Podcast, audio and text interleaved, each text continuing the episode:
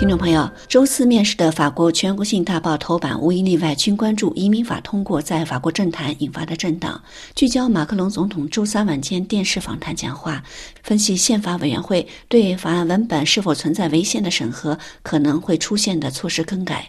各报也报道各界对法案通过的反应。经过数月努力，马克龙政府新推的移民法十九日晚最终在国民议会投票通过。左翼批评、右翼和极右支持下的投票，引发了马克龙执政多数阵营的分裂危机。卫生部长卢梭当天辞职。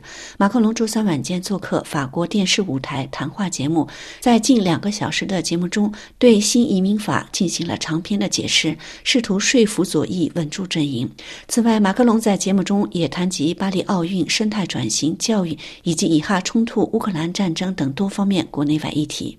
马克龙在电视中说：“移民法是妥协的结果，它是有用的法律，是打击非法移民我们所缺乏的盾牌。”同时否认新法文本吸收了右翼主张。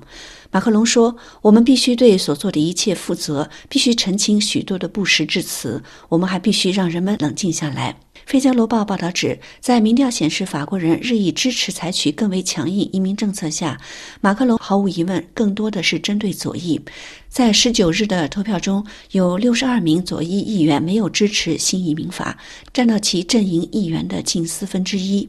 回声报报道说，移民是一个高度敏感的话题。马克龙清楚这一点。当他在2018年制定推出其第一部庇护和移民法所遇到的困难，就令他深有体会。而那时他还拥有国会的绝对多数。报道说，周二晚对新移民法痛苦的投票之后，马克龙面临其阵营的巨大危机。然而，他解释说，新移民法是妥协的结果。它虽然涉及了一些严重的我并不喜欢的事情，但并不违反我们的价值观。对于一些不是很好的条款，他提到，比如外国公民申请学生居留时需交付押金。他说，这不是法国。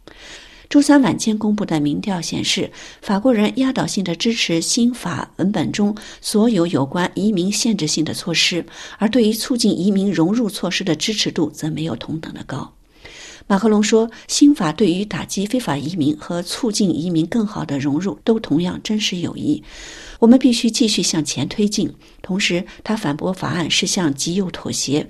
他甚至形容该法是极右国民联盟的失败，因为它使得打击滋养极右势力的非法移民成为可能。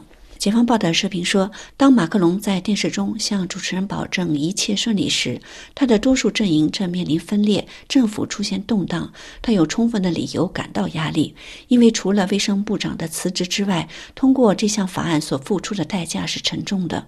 无论总统怎么说，整个过程似乎都一直受到极右和右翼共和党的控制。重要的内政部长现在自知难免犯错，而作为内阁首脑的总理博尔内则搁置了信念。博尔内在受访时承认，法案文本中的某些措施可能违宪。一旦递交宪法委员会审核，不排除必须回头讨论某些条款的可能。《费加罗报》称，这是政府开始的一场政治杂技，让法比尤斯担任主席的宪法委员会来清理文本中最惹怒左翼的措施，比如由议会设定的移民配额、更严格限制外国人获得社会福利，以及对犯谋杀公职人员者剥夺双重国籍等。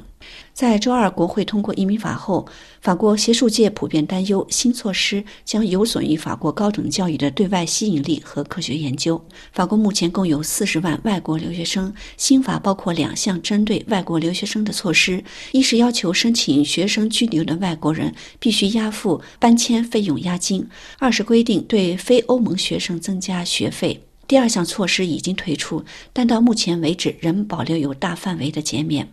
解放报报道了五个高校校长对新法通过后的担忧。著名商校 EHESS 校长说：“这是一个坏消息，在欧洲和世界各国的大学正试图吸引外国留学生的时候，该法收紧了来法留学的条件，对外释放出一个有害的信号。该校百分之四十的教职员工有双重国籍，留学生占到学生”总数的一半。布雷斯特国立工程学院院长表示，法国缺少工程师，这项法律将加剧这一状况，阻碍法国吸引外国人才。他说，这对于法国的吸引力、长远的经济利益以及法国在全球的影响力都是一个灾难。以上的法国报纸摘要由林南编播，感谢收听。